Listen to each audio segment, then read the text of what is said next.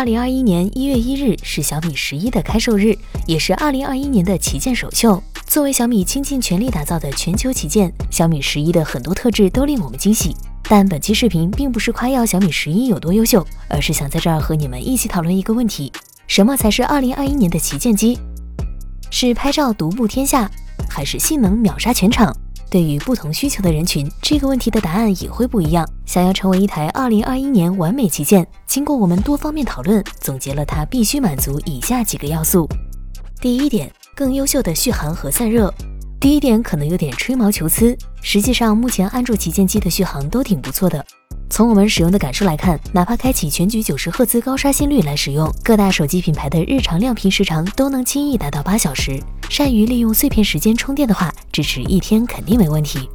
不过，随着五纳米制程处理器的出现，我们的要求也有所提高。参考 Mate 四十系列和 iPhone 十二的续航水平，虽然五纳米制程并未实现在性能上的飞跃，但相较于前代，五纳米在功耗上的表现也没让大家失望。使用九十赫兹高刷屏的 Mate 四十系列续航依然优秀，iPhone 十二也成功顶住了电池缩小的 debuff，最终与 iPhone 十一持平。搭载骁龙八八八处理器的安卓旗舰亮屏时间有望达到十小时以上。不过，我们也提到了小米十一疑似散热翻车的问题。从网上小米十一硬件拆解视频来看，小米十一的散热堆料做的比较足，很可能是处理器本身出了问题。如果散热成为骁龙八八八的病根，那性能的持续性也将成为决定二零二一年旗舰机的重要标准。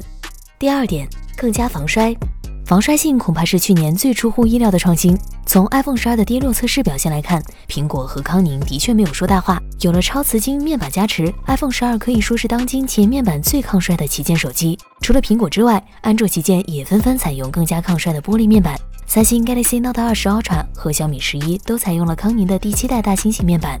在跌落测试环节中也有着出色表现，厂商们宣传了好几年的抗摔成果，终于不再是玄学。小雷认为，二零二一年是一个创新小年，手机防摔性这种痒点创新会被厂商迅速跟进宣传。随着手机体积的扩大化，抗摔性不仅代表着厂商的机身设计能力，更是一个改变大众消费者口碑的好机会。第三点，屏下摄像头。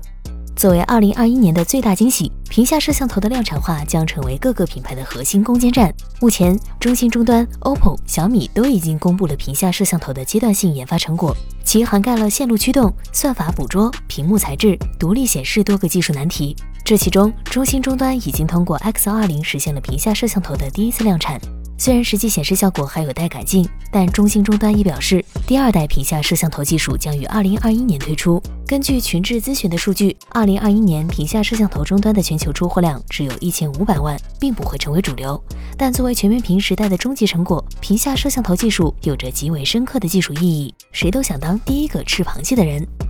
第四点，新形态屏幕的普及化。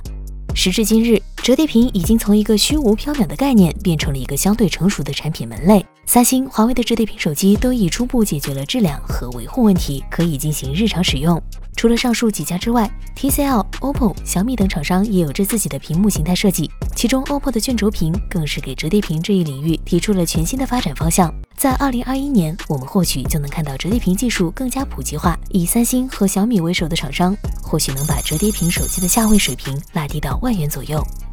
第五点，要送充电器。虽然小米十一依旧保持了性价比，但其不送充电器的举动也引来了不少用户吐槽。尽管在发布会上，雷军绕了个弯子，表示购买小米十一的用户可以免费领充电头，但充电头从必需品变成附属品的地位已经敲定。我们不禁对小米十二充电头的未来充满悲观。手机厂商可以有一千种理由不送充电头，什么环保、备货等等，但对于消费者而言，在百瓦快充时代主动取消充电头，本身就有一种转嫁成本的味道。尽管目前苹果、三星的销量告诉我们，快充充电头在大多数人眼中确实不重要，但我们还是希望手机附赠充电头的模式不要成为历史。然后说一下苹果，不过对于苹果来说，我们上述讨论的话题可能都不成立。作为当今市面上风格最为独特的品牌，苹果的近期目标显然还是以服务为主，而不是硬件。它可以不送充电器，继续使用几年前就有的老设计，但依然能保持销量神话。但即使是最忠诚的果粉也承认，iPhone 在信号、高刷屏和续航上的落后也是实实在在的。